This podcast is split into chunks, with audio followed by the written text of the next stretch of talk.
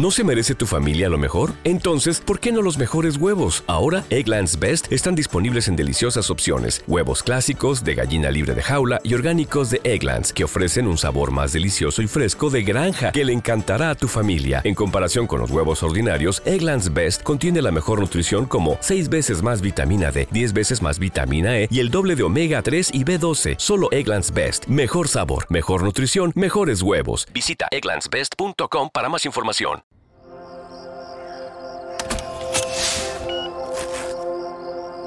Podcast de medianoche. Hay historias de vida que merecen ser contadas, historias inolvidables, historias llenas de humor o llenas de dolor, pero sobre todo historias extraordinarias.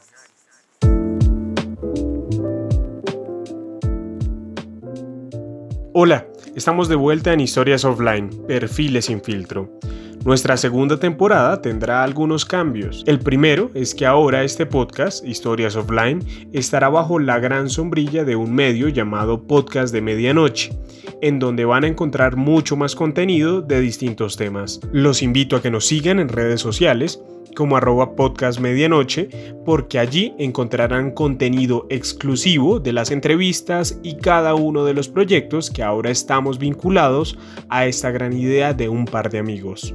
No siendo más, pasemos a nuestro invitado de hoy. Él es comediante y por algún tiempo será cocinero en MasterChef Celebrity. Él es Frank Martínez.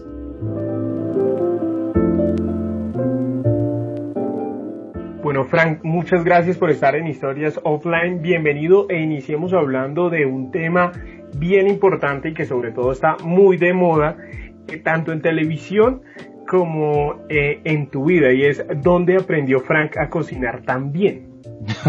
bueno, primero que todo, hasta el momento en el programa, yo creo que no he podido demostrar que sí cocino muy bien.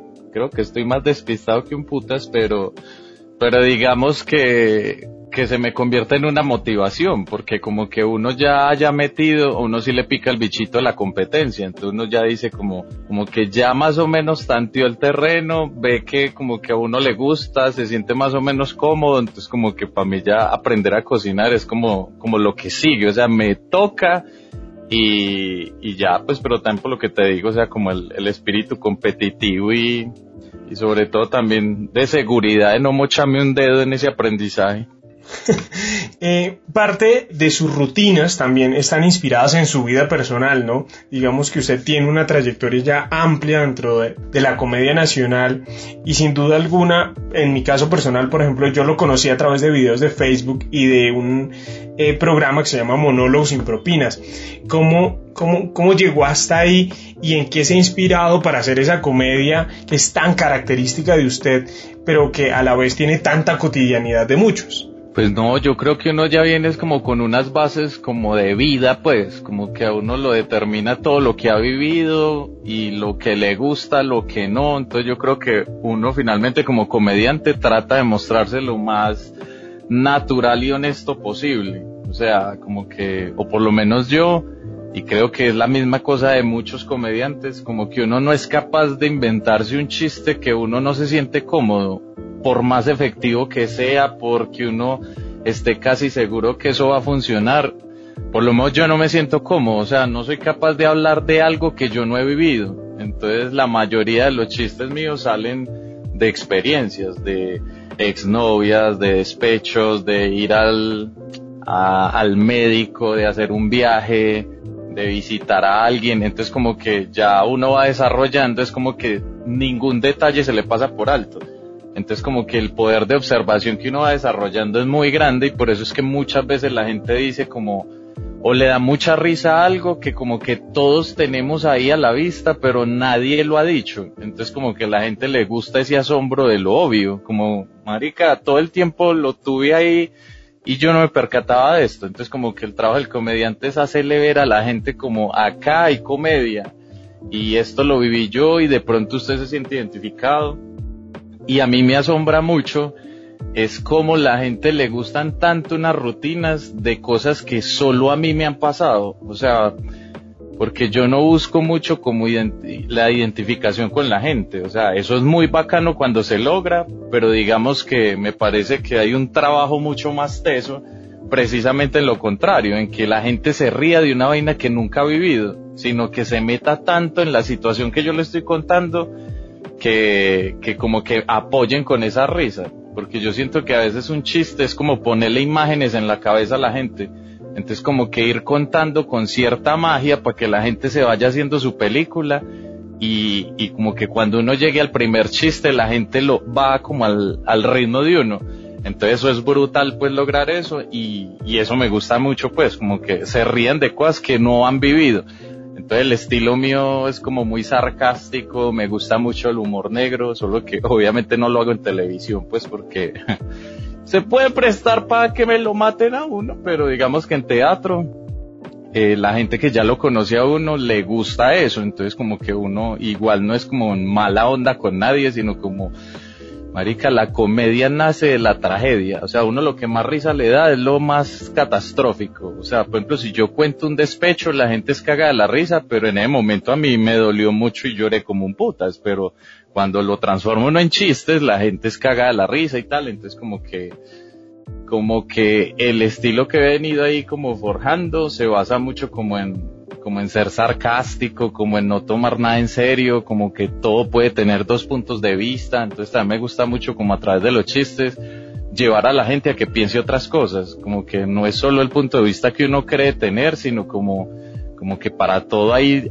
hay dos visiones y hay que estar como en el lugar del otro también para pillar las vainas. Entonces, eh, creo que lo que más disfruto, para mí hacer comedia es como, como llevar a un montón de gente al mundo mío y, y, y que les guste me parece el puta. Y en ese recorrido del mundo, es decir, yo recuerdo y tal vez la rutina de las que más, más me gusta, de las que le he escuchado es la del cilantro, porque es una cotidianidad en la que todo el mundo eh, ha comprado 500 de cilantro, pero pero uno, uno, uno no termina pues dimensionando ese tipo de cosas a lo que eh, en su vida cotidiana.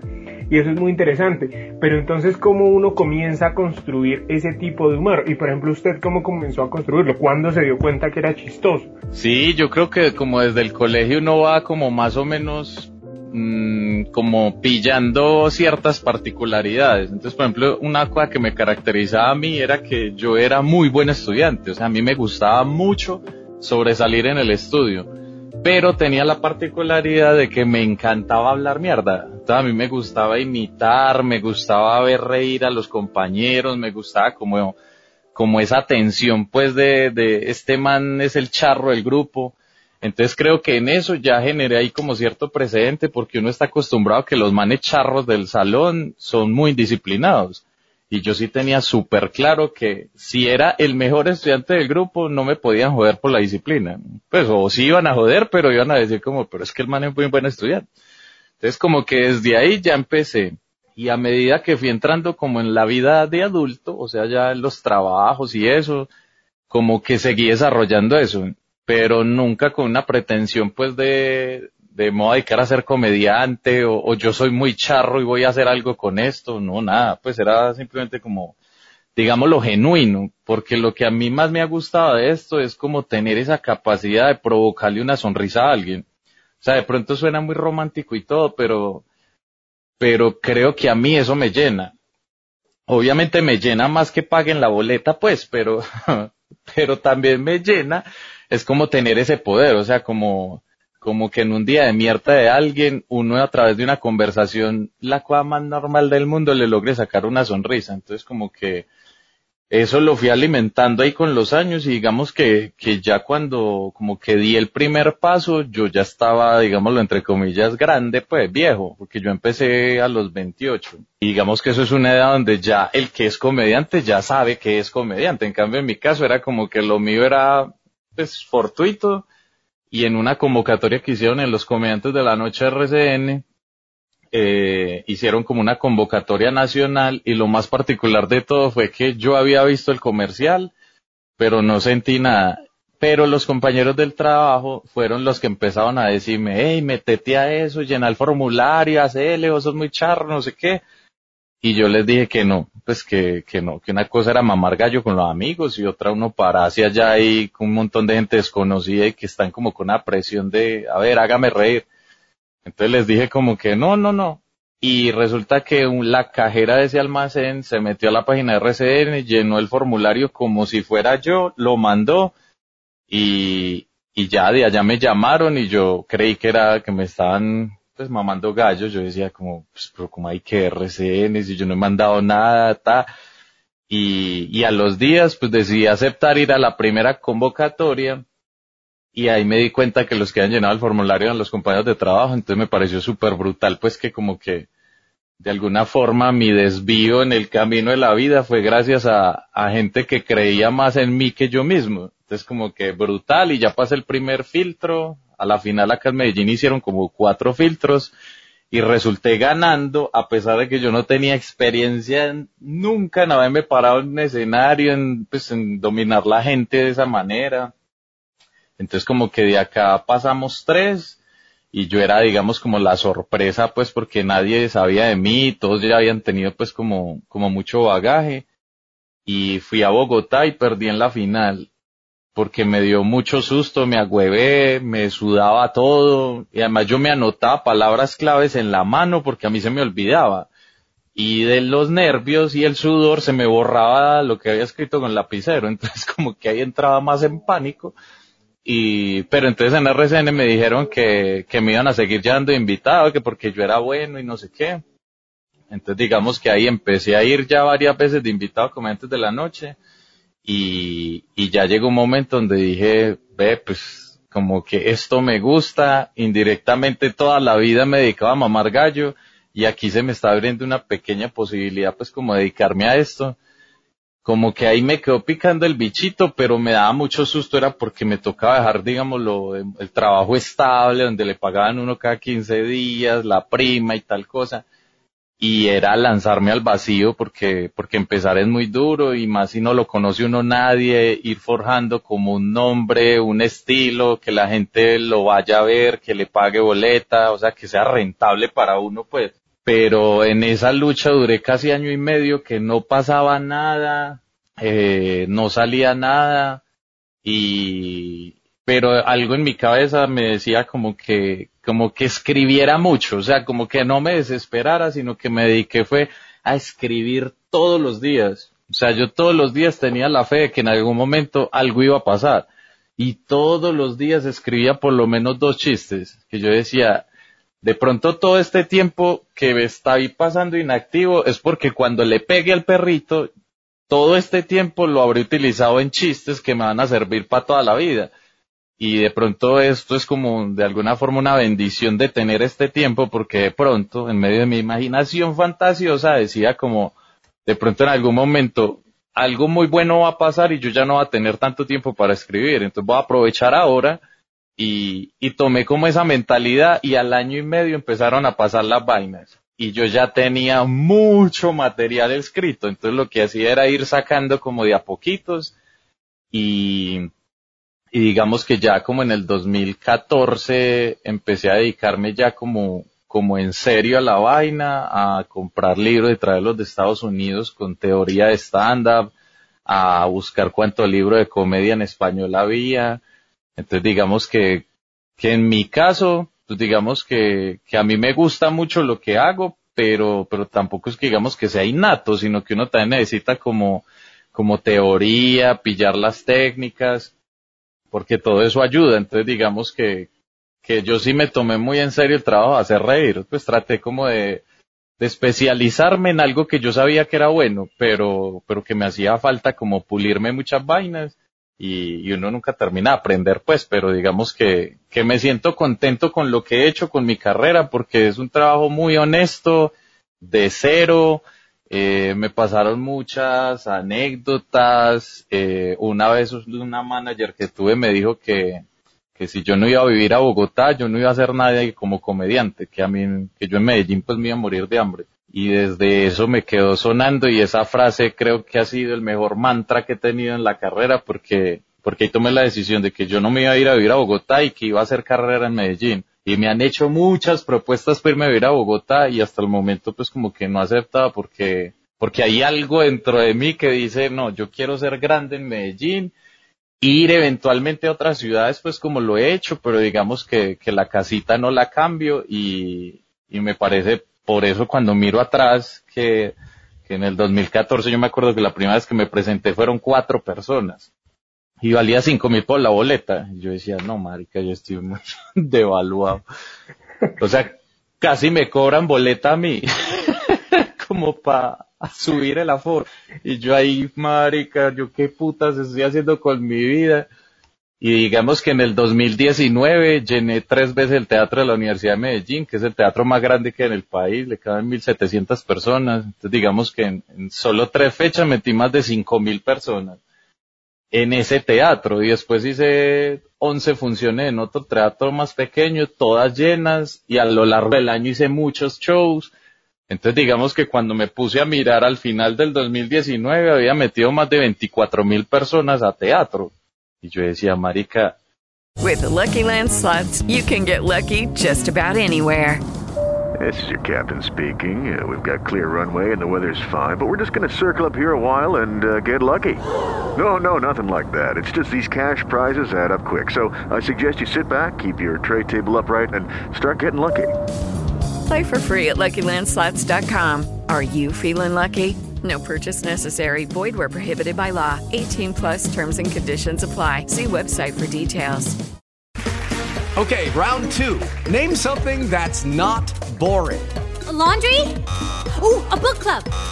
Computer solitaire, huh?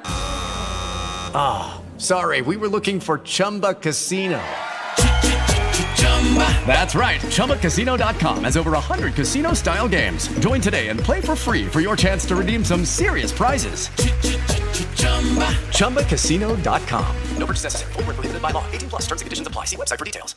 O sea, empecé a llorar y miraba hacia atrás y decía, o sea, en solo cinco años logré hacer una carrera en Medellín, que la gente como que me siga, me quiera, sobre todo me pague boleta, porque eso me parece lo más brutal de todo, porque hay muchos comediantes que tienen un montón de seguidores y no llenan un teatro.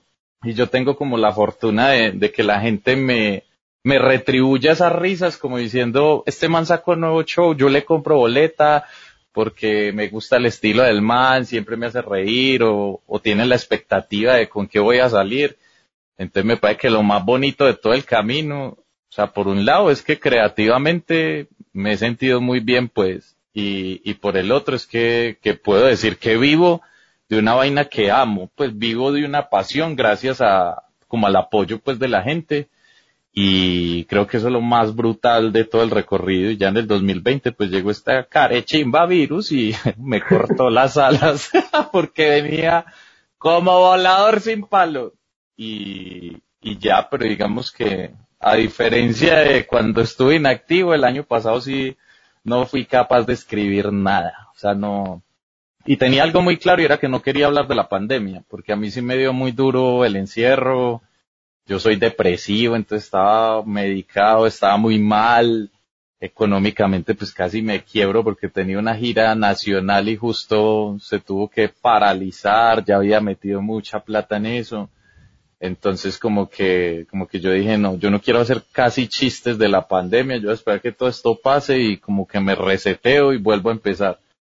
Porque de verdad, de, de ese encierro de la pandemia sí como que, como que me, me afloja la, la lágrima. Y ya, pues digamos, hicimos un recuerdo, un recuento bien largo, pero saltemos un poquito atrás y es, usted se acuerda de la primera rutina que hizo cuando lo inscribieron en, y qué tan bueno era, es decir, porque uno también hace a veces ese proceso de mirar para atrás y qué hice cuando, cuando empecé y marica, no sé, uno dice, pues esto estaba malo, pude haberlo hecho mejor, ¿para qué, para qué hice, este, para hice esto? O sea, querés escuchar un fracaso, es lo que entiendo. No, pues claro, cuando uno mira atrás, uno sí hay muchos chistes que uno ha contado que uno, en este momento yo digo, yo por qué putas decía eso? O sea, yo donde saqué esa vaina, o pues como que ya no me identifica, ya no me gusta.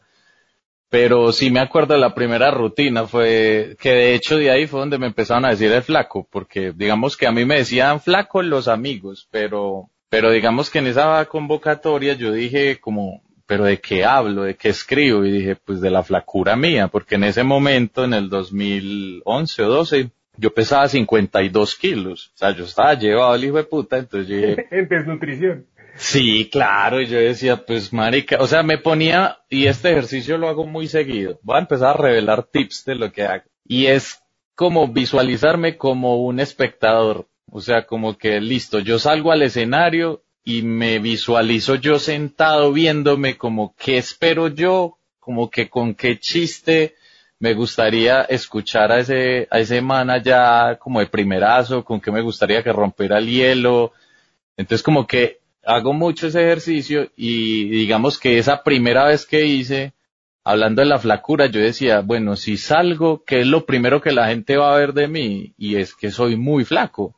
Entonces, marica, voy a hablar de lo obvio. Entonces me acuerdo mucho que yo empecé esa rutina diciendo que como algo así como que a pesar de lo que todos están viendo y muchos deben estar pensando, yo no estoy enfermo. Entonces ahí ya la gente se rió de una y eso a mí me abrió la puerta porque yo decía, marica, pero no he dicho un culo, ya están riendo. Y claro, porque la gente de una relacionada como que, o por lo general relacionan como que alguien esté flaco con que está enfermo, le están dando brujería, algo le está pasando. Entonces ya como que toda la rutina era contando eh, lo duro que era para mí ir a buscar ropa, que me gustara algo y, así fuera talla ese me quedaba grande o que me tocaba tratar de ver como las pintas más como andrógenas, porque me acuerdo mucho que una vez me gustó mucho una chaqueta Adidas y era de mujer y me la compré en Eli. y yo, ay, marica. Entonces como que era eso, contar el drama de un man tan flaco, cómo era donando sangre, cómo era cuando iba al mar y me ponía una pantaloneta, entonces como que contaba todo eso.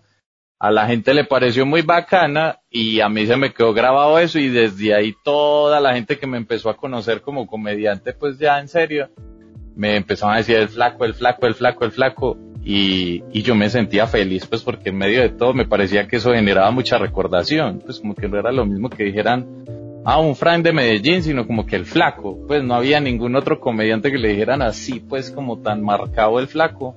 Y, y ahí empezó todo. Entonces yo creo que la primera rutina que hice, que de hecho esa fue la primera que salió en televisión, o sea, yo, o sea, mi debut fue de una en televisión, o sea, yo no tuve tiempo de ensayar, de saber si un chiste era bueno o no, si sí pegaba, o sea, algo pasó esa noche que de hecho creo que muchas cosas en la vida pasan así, o sea, hay momentos o hay noches especiales donde todo conspira para que salga bien. Y uno como que muchas veces solo tiene una oportunidad para que le cambie la vida. Y para mí fue esa noche, pues como que esa noche, en ese momento específico, todo me salió bien a pesar de que no tenía la experiencia y a mí me parecía muy como paradójico que, por decir algo, seis meses después de esa rutina, yo hacía otra rutina y no salía tan buena como esa. Y esa había sido la primera. Digamos que yo decía, pero si ya tengo seis meses haciendo, ¿por qué no me sale una tan buena como esa?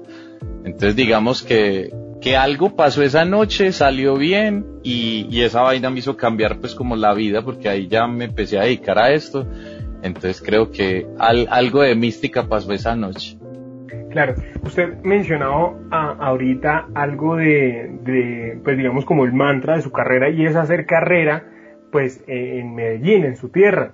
Y se nota evidentemente, usted es más paisa que la arepa, como dicen por ahí, pero, pero entonces hablemos ya un poquito de la vida personal del flaco y es cómo fue esa niñez, en qué familia nació, eh, cómo, era, cómo se componía la familia del flaco eh, cuando era pequeño, cuando era niño, cuando estaba en el colegio, porque además a pesar de que era juicioso académicamente, pues me imagino que era una belleza disciplinariamente como ya contaba, entonces también debe haber muchas anécdotas ahí. Sí, no, y de hecho, por ejemplo, yo vine como a espabilar, fue como cuando entré como a noveno, creo yo, porque yo era súper callado, yo era como muy tímido, pero de un día a otro me dije como no, yo quiero sobresalir, pues como que, como que ese pelado que había estado callado hasta noveno, ya quería como, le llegó la adolescencia y empezó a chimbear y dijo como no, ya, quiero abandonar el cuerpo agüevado que tenía hasta octavo. Y entonces como que me propuse eso. Y, y de hecho yo soy de los que digo que yo me volví buen estudiante por envidioso porque yo veía mucho un compañerito en el salón y siempre izaba bandera y una vez en un acto cívico yo dije como no, fue puta, pero siempre el mismo, o sea, nunca nadie iba a desbancar a este man. Y me propuse que iba a ser yo el que lo iba a desbancar. Y desde eso, esa vez, el man dibujaba muy bien y yo aprendí a dibujar del putas, empecé a ser el mejor estudiante, ya era el charro, entonces como que todo eso me sirvió. Y cuando niño, pues digamos que cuando uno lo analiza, hay comedia en la familia, pues. Eh, porque mi papá fue sargento del ejército, mi mamá es enfermera, mi mamá es de un pueblo que se llama El Socorro en Santander y mi papá es del norte de Santander, de donde era Gramalote, que pasó allá una tragedia pues y desapareció el pueblo. Entonces digamos que un papá como sargento y la mamá enfermera, ahí ya era raro. Y aparte los dos, pues vienen de dos zonas que comúnmente uno las cataloga como que son la gente muy brava, los santanderianos muy bravos. Y en mi caso era que mi mamá era muy brava y mi papá era peor. Entonces como que yo decía, marica, la unión de un santanderiano y un norte santanderiano, o sea, yo estoy vivo es de milagro, porque en la primer pela era para que me, me enterraran en el patio. Me da una emputada de dos santanderianos. me cascaba, me remataba al otro y yo no, marica. En esta casa no existe el diálogo. Entonces como que desde chiquito yo, o sea, y mi papá por su trabajo, entonces viajábamos mucho de ciudad en ciudad. Entonces yo creo que parte de lo tímido que yo era era porque yo era en el fondo un man muy triste, pues desde chiquito, y era porque, porque yo de niño a veces no entendía por qué llegaba, por decir algo, a Cúcuta, estudiaba seis meses y nos tocaba irnos. Entonces como que yo hacía amiguitos y de un momento a otro, no, ya nos vamos. Y llegaba a Bogotá un año y ya nos vamos. Entonces como que yo nunca podía generar ahí como unos vínculos ahí con compañeros y eso. Entonces yo creo que eso me, me tuvo ahí como muchos años como sin poder yo como, como mostrar una personalidad porque porque como que yo ya no me encariñaba con la gente porque yo decía, pero, pero entonces este amiguito tan lo va a perder porque de un momento a otro a esta gente le da porque ya nos tenemos que ir y entonces a mí eso como que me daba muy, muy duro. Entonces yo creo que cuando por fin logré como establecerme en un sitio, yo, yo tenía, marica, un montón de carreta acumulada que nunca le había podido contar a nadie. Y desde eso como que desbloqueé eso y ya, marica, ya no consigo la vida sin hablar. Yo parezco Forrest Gump. O sea, a mí alguien se me sienta al lado, yo necesito, o sea, es una obligación. Como que si vende dulces, si embetuna zapatos, cualquier cosa, a mí me encanta hablar, o sea, a mí más que hacer reír, a mí me fascina hablar con la gente, me fascina conocer el mundo de una persona que, que vende chicles, me fascina saber cuánto se hace al día, cuál es su mejor día, cuál es el día más malo, quién le compra, quién lo mira feo. O sea, a mí siempre me ha gustado como mucho conocer las historias de la gente y me parece que es el mejor ejercicio y en el que mejor me va inventando chistes porque yo no soy bueno como sentándome y proponiéndome o forzándome a ser chistoso, o sea, como, ay, hoy voy a escribir dos chistes, no, sino que me parece que muchas veces durante la conversación con alguien surge porque la mente está como escuchando y entonces dice una palabra clave y uno ya como que tiene algo para decir y si esa persona se ríe, digamos que para mí ya es como que, ah, esto lo tengo que anotar porque estoy bueno, o sea, ya tuve alguien de prueba que avaló el comentario, entonces ya como que le da uno una tranquilidad y una confianza de que cuando yo ya me pare y se lo diga a mil personas, ya tengo una primera prueba y ya es como camellarle otro poquito para hacerlo muy gracioso. Entonces como que yo de lo que más disfruto es hablar, pues como que, porque también me parece muy bacano que en la hablada yo improviso mucho, o sea, yo no tengo nunca un chiste en la cabeza y es como cuando uno sale con una vieja o algo, como que una cita, sea, yo no llevo una hojita con las cosas como de cómo voy a dirigir la conversación y cuando hablemos de esto, entonces ya tengo un chiste.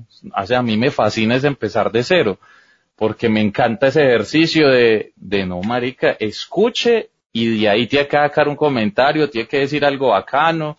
Entonces a mí eso me parece brutal. O sea, a mí me gusta mucho escribir, pero, pero cuando hago un show, la misma gente pues como que me lo dice mucho, que le encanta cuando yo improviso porque, porque marica, siento que cuando yo escribo estoy haciendo el chiste para, para la gente, cuando improviso me estoy divirtiendo yo. Entonces, muchas veces la gente me pregunta, pero usted por qué se ríe de sus propios chistes? Y yo digo, marica, porque muchas veces cuando boto la carcajada es porque estoy improvisando de pedazo. Entonces cuando yo me río es como yo mismo, como el aplauso, como marica, este está mejor de lo que yo había escrito y me estoy divirtiendo porque yo digo, marica, el que mejor la tiene que pasar ahí soy yo, porque si yo estoy contento, si yo estoy cagado a la risa, algo de eso voy a reflejarle a la gente. Entonces como que a mí me parece muy complicado como tirar un chiste y uno quedarse serio, pues como, pues, marica, o sea, usted tiene que reír, o sea, esto es muy bueno y obvio, como que no, marica, a mí me gusta más, o sea, siempre he visto la comedia como,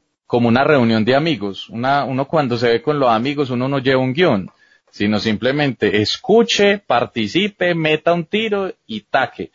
Entonces como que, y cuando uno está con los amigos, uno sabe que dice algo charro y uno se caga la risa. O sea, no he visto el primo que esté con los amigos y queda así totalmente serio sabiendo que está diciendo algo gracioso. Entonces como que, para mí estar parado en el escenario y ver el teatro lleno, yo digo, marica, todo esto son parceros y les vengo a contar una, unos chistes, unas historias y yo también quiero participar. Entonces yo me meto de verdad en el personaje como si el teatro fuera como un círculo y yo estoy en la mitad y a todo el mundo le estoy hablando, le estoy contando la historia, nos reímos, pasamos bueno y ahí es, esa es mi salsa. Y además porque usted, lo mencionaba y es algo característico y es, es la risa, es decir, si usted no se guarda su risa, si a usted le gusta un chiste, pues se ríe y, sigue adelante.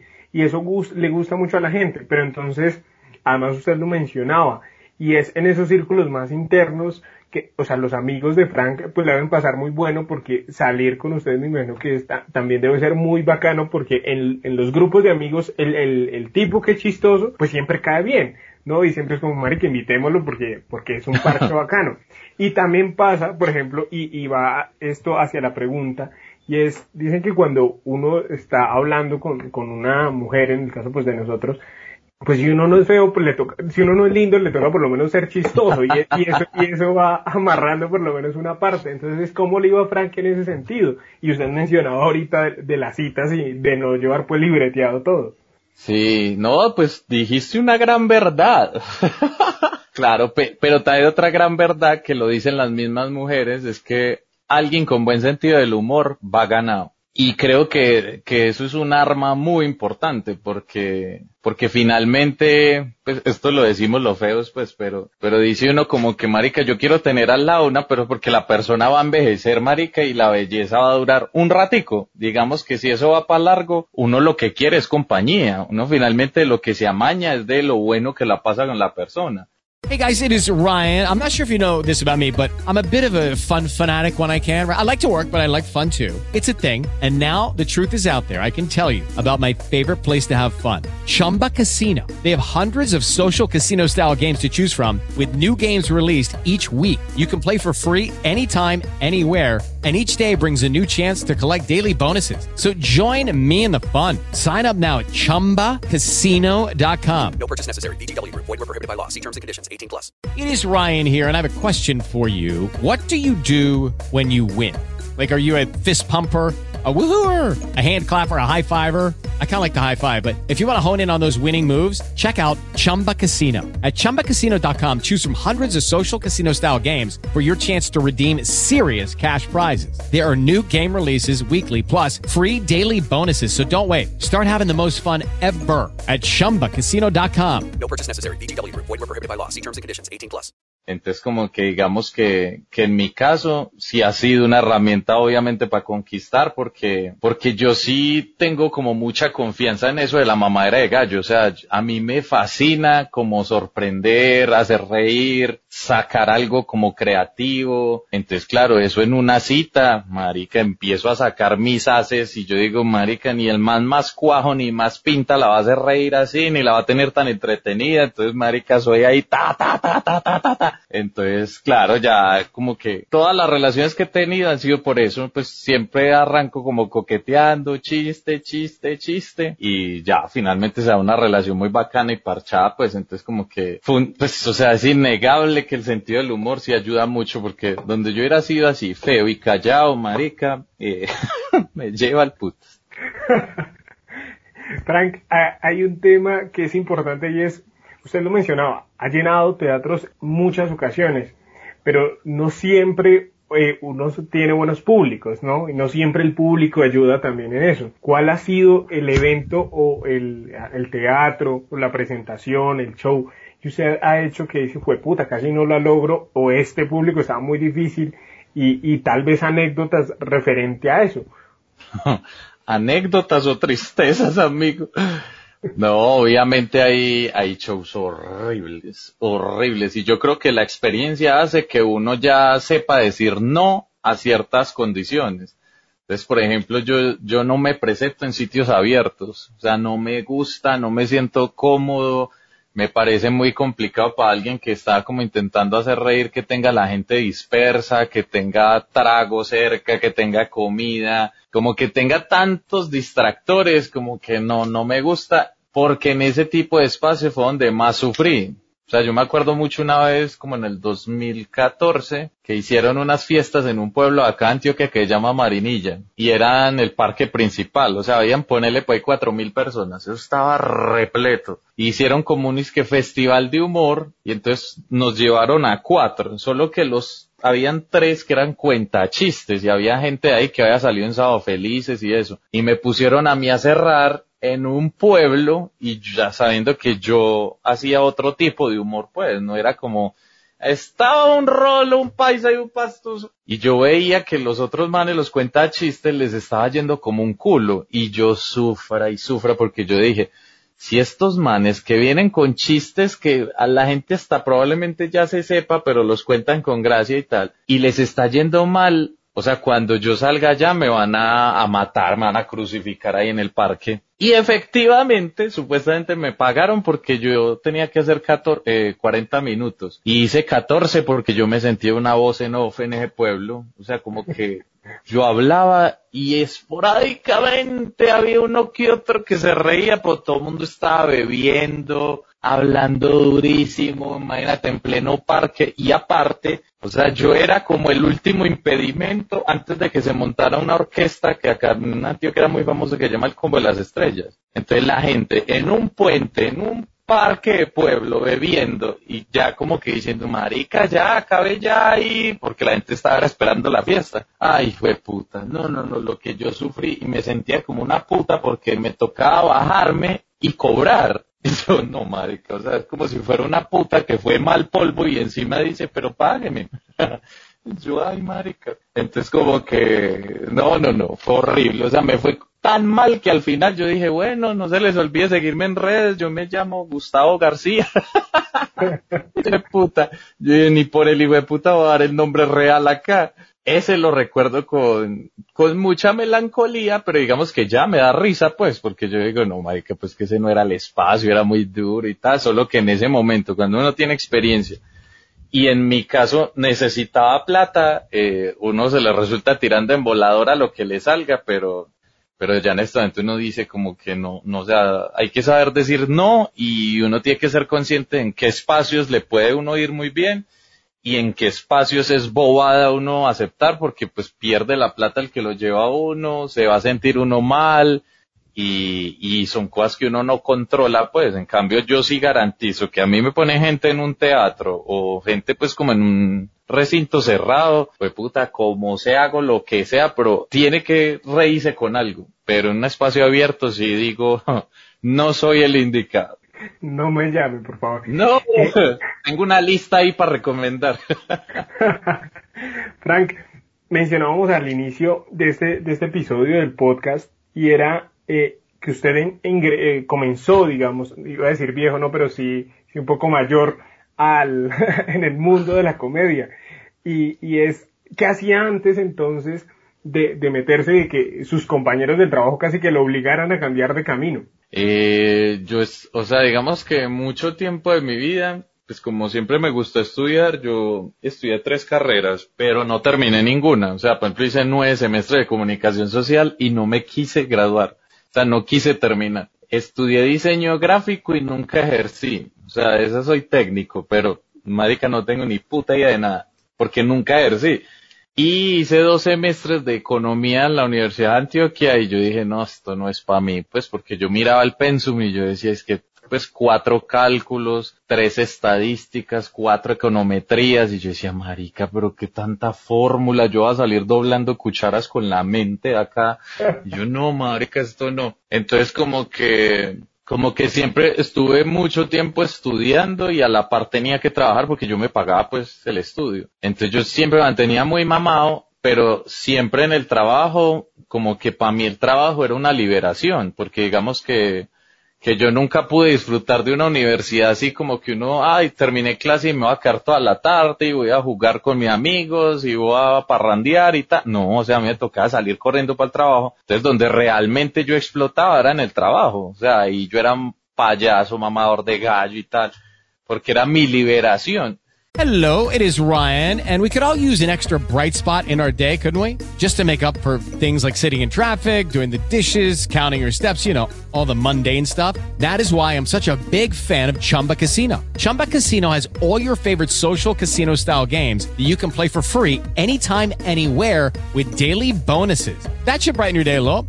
Actually, a lot. So sign up now at chumbacasino.com. That's chumbacasino.com. No purchase necessary. Group. Void were prohibited by law. See terms and conditions. 18 plus. Y en ese tiempo yo trabajé en Tower Records, que, que era una tienda pues donde vendían música. Eh, estuve en Carrefour. Todas estas empresas ya no existen. O sea, algo pasaba que yo llegaba a esa empresa y por alguna razón se acabó.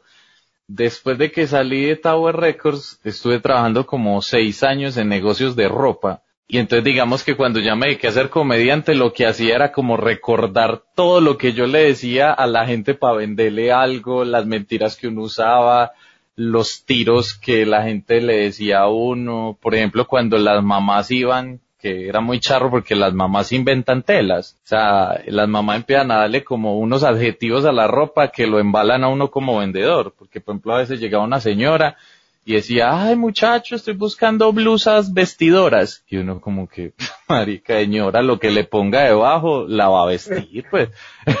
como hay que, que una blusa vestidora. Blusas vaporosas, como para decir que una blusa fresca, que una blusa vaporosa. Entonces como que todos esos términos a nosotros nos daban risa y digamos que como que cuando empecé a dar comediante recurrí fue como a esa memoria, como marica, pues fui vendedor, voy a hablar de cómo es atender a la gente, cómo es vender ropa, tal cosa. Entonces, mi, mi último trabajo fue vendiendo ropa y de ahí fue que ya di como el brinco al desempleo y al año y medio fue que me empezó ahí como a sonreír la suerte. Frank, hablemos, digamos, mejor de este, de, de- del presente, ¿sí? Que ya hemos hecho un recorrido más o menos amplio por su carrera. Y es usted ya también, eh, si no estoy mal, el año pasado sacó también su stand-up, su show para, para plataformas digitales.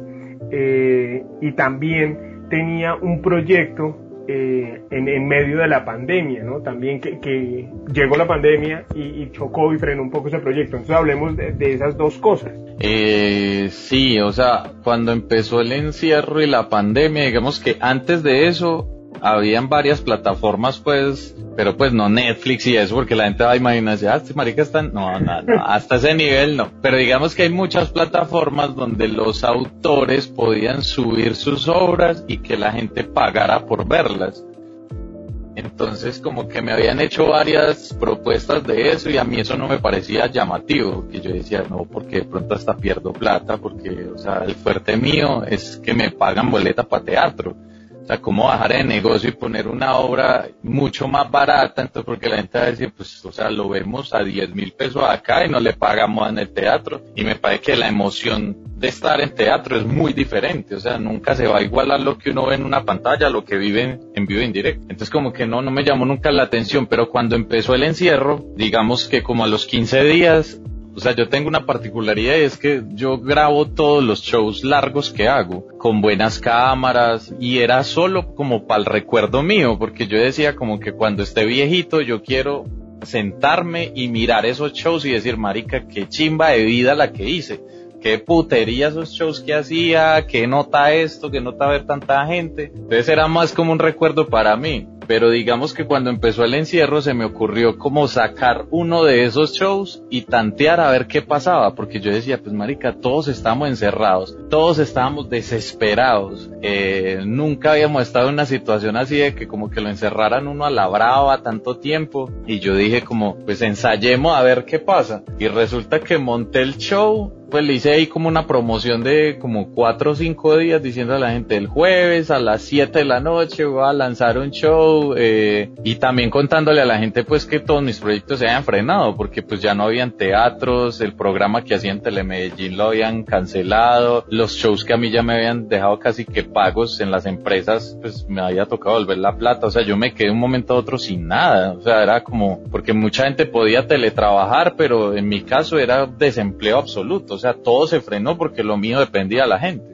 Entonces como que hice la promoción, le conté a la gente pues que será como una forma de yo recoger algo de plata en medio de ese desocupe en el que estaba. Y resulta que llegaron las 7 de la noche, la plataforma se llama Movies y se cayó la página. Entonces yo era como puteando a los de Movies y yo, pero ¿por qué, hijo de putas? ¿Cómo así? Cómo se cayó y me decían, no, es que hay mucha gente intentando entrar al tiempo, esto no nos había pasado, no sé qué. El caso fue que la plataforma se restableció como a las 8 y 20 y de 8 y 20 a 12 de la noche eh, el show lo compraron como más de 4 mil personas y el precio promedio de ese show eran 15 mil pesos. Entonces como que en solo cuatro horas ya era el show más visto en una plataforma de como de pago por ver. Entonces pues yo no lo podía creer y el resto de los días fue una avalancha y entonces me llamaban de, pues, de semana, de RCN, pues que, que, que estaba pasando, que, que era ese fenómeno, no sé qué, y yo no lo podía creer, o sea, era como que marica, o sea, la gente está buscando entretenimiento, le llegó ese show y ya, entonces todavía sigo como con ese récord y muy sobrado la verdad de, de, que en una plataforma de pago por ver ha sido el show que más se ha visto la gente pues por encima de películas súper famosas. Entonces como que eso me hizo sentir del putas porque en medio de ese desocupe en el que estaba yo decía, marica, a mí la gente de verdad me quiere mucho pues porque, porque digamos que la gente también puede preferir como, no, pues no, ¿para qué le compro el show si este man publica todos los días? Ahí veo videos o algo y chao. Pero, pero me pareció muy del putas que la gente como que apoyara y que le llegué a un montón de gente que no me conocía, entonces como que ahí fue un nuevo como resurgir en medio de,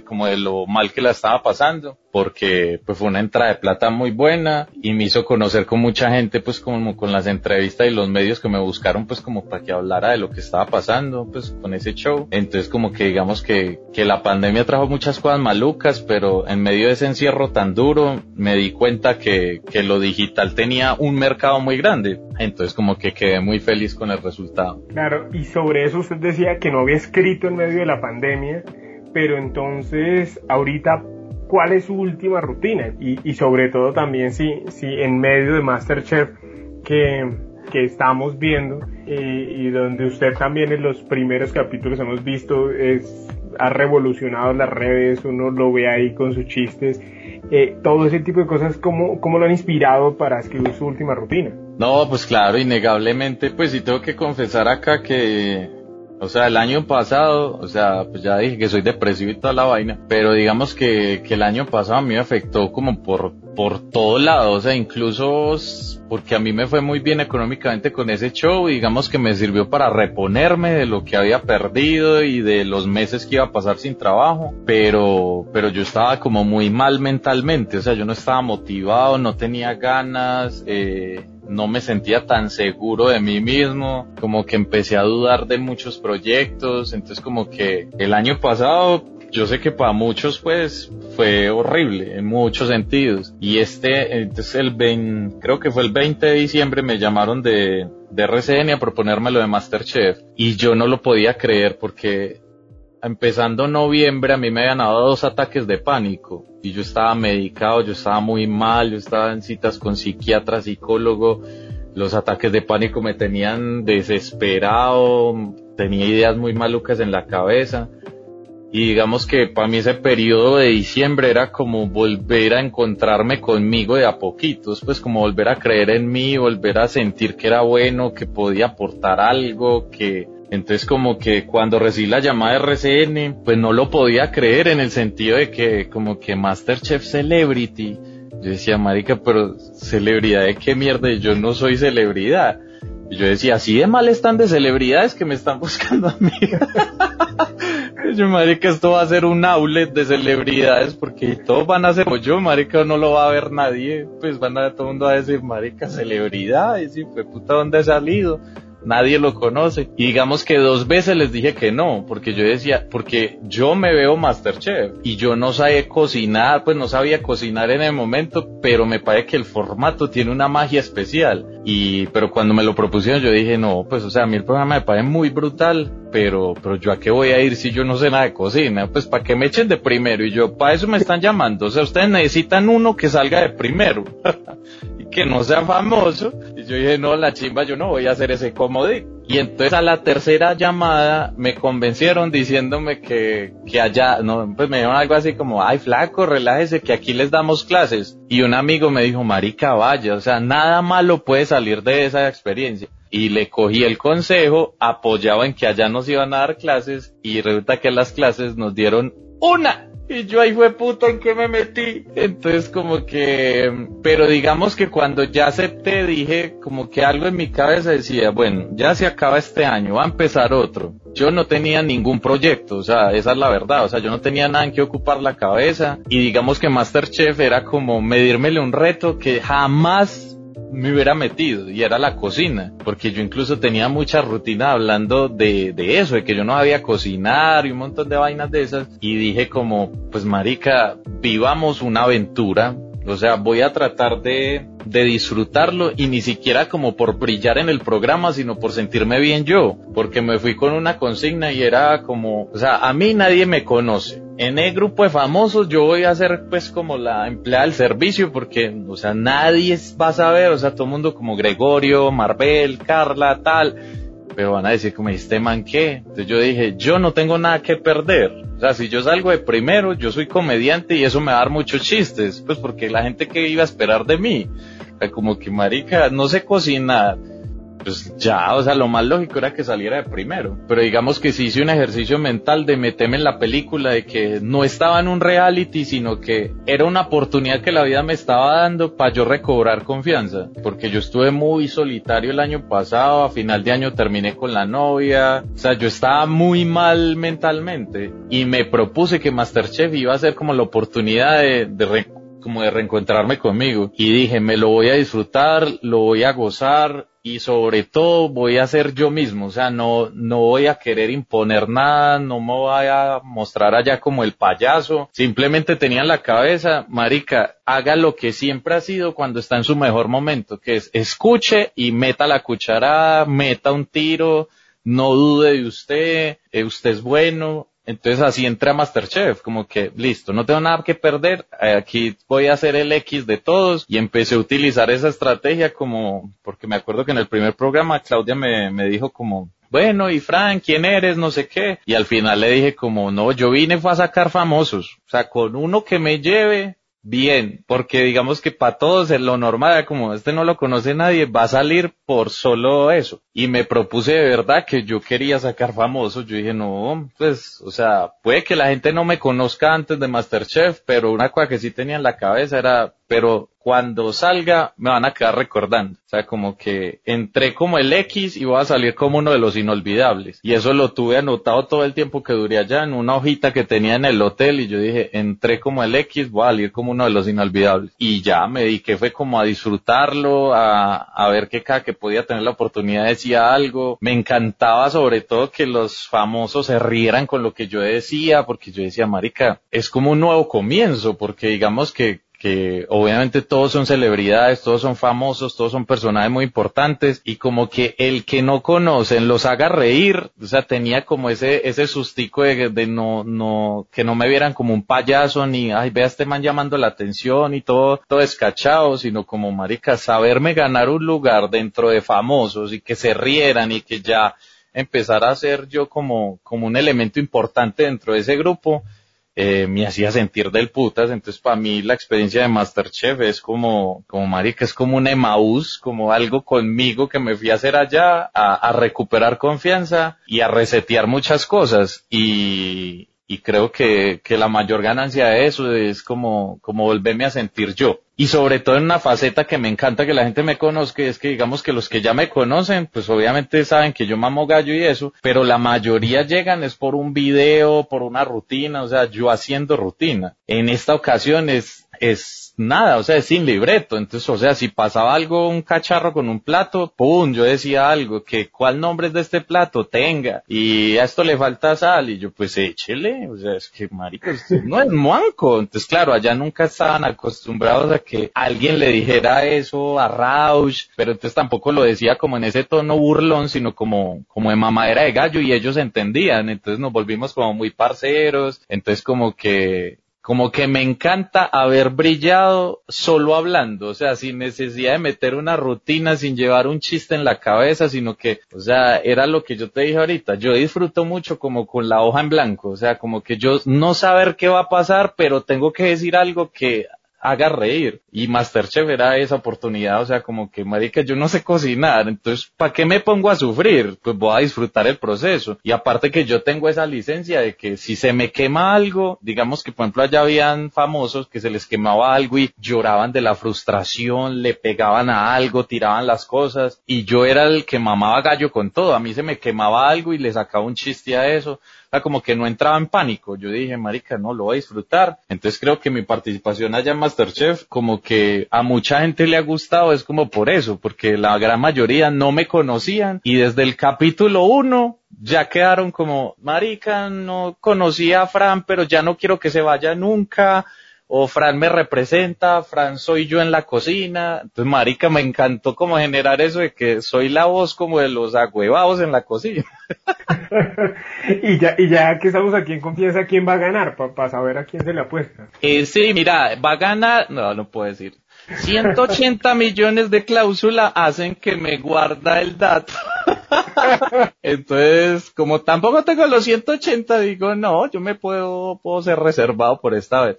Lo que sí les puedo decir es que está del putas ese programa. O sea, además porque hay una cosa muy genial del programa y es que uno allá siempre entra casi que con los ojos cerrados. O sea, uno nunca sabe que cuál va a ser la prueba, qué va a pasar. Y creo que eso es una genialidad porque finalmente lo que ellos buscan es como la emoción genuina de, ay, puta, nos van a hacer tal cosa, pero ¿cómo? ¿Y eso cómo se hace? O sea, a ellos les interesa es eso. Entonces me, me parece que, que jugaban de una forma muy bacana con todos y si les recomiendo de corazón que se lo vean. O sea, hice lo mejor que pude y sé que si les gustó de entrada lo que soy yo en Masterchef, les va a terminar de alguna forma encantando hasta que estuve allá porque, porque creo que fue una oportunidad muy bonita de que, como de hacer divertir a la gente de una forma como sana, relajada y que yo me sintiera como tan allá. Entonces creo que la gente va, a medida que vaya viendo Masterchef, va a ver como, como la evolución y digamos que en los primeros capítulos todos entrábamos nerviosos. Entonces como que si les ha gustado lo que han visto hasta ahora que yo todavía me sentía ahí como intentando ganarme un lugar. De aquí en adelante puede que les atrape más. Pues Frank, muchísimas gracias por estar en Historias Offline. Eh, ya nos alargamos bastante de lo que teníamos pensado. Muchas, muchas gracias. Ahora es que edite el hijo de puta pedazo de Masterchef que es el más... ya, nos pudimos dar cuenta que le gusta hablar. Y, es que ¿cuánto es el promedio de esta vaina? Pues no sé, 40 minutos está bien, ya vamos casi ah, para la hora. ah, pero, puedes hacer volumen 1 y volumen 2, ¿no? Dos entregas. Igual la gente quiere chismes de Masterchef, ahí tenés cómo jugar con eso. Sí, sí, sí. Frank, pues de verdad, de verdad, muchas gracias por aceptar la invitación. A las personas que llegaron hasta acá, eh, también gracias por haberse sintonizado. Pueden seguir a Frank en todas sus redes sociales. Lo dice todo asombrado. si hubo alguien que llegó hasta acá con nosotros. Ay, marica. Gracias, Juana, a vos por la invitación. Hombre, muy, muy chévere y sobre todo bacano, bacano como, como que le abran también uno la puerta a llegarle a otra gente que, que muy seguramente, muy, muchísima la gente que no me conoce. Entonces, muchas gracias a vos, muy rico este espacio y, y nada, estar pegados a Masterchef a ver hasta dónde llegué.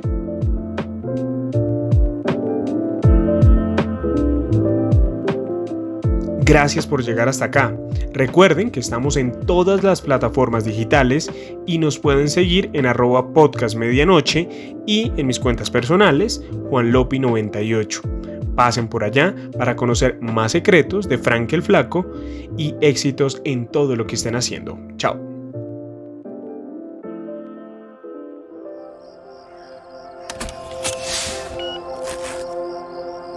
podcast de medianoche.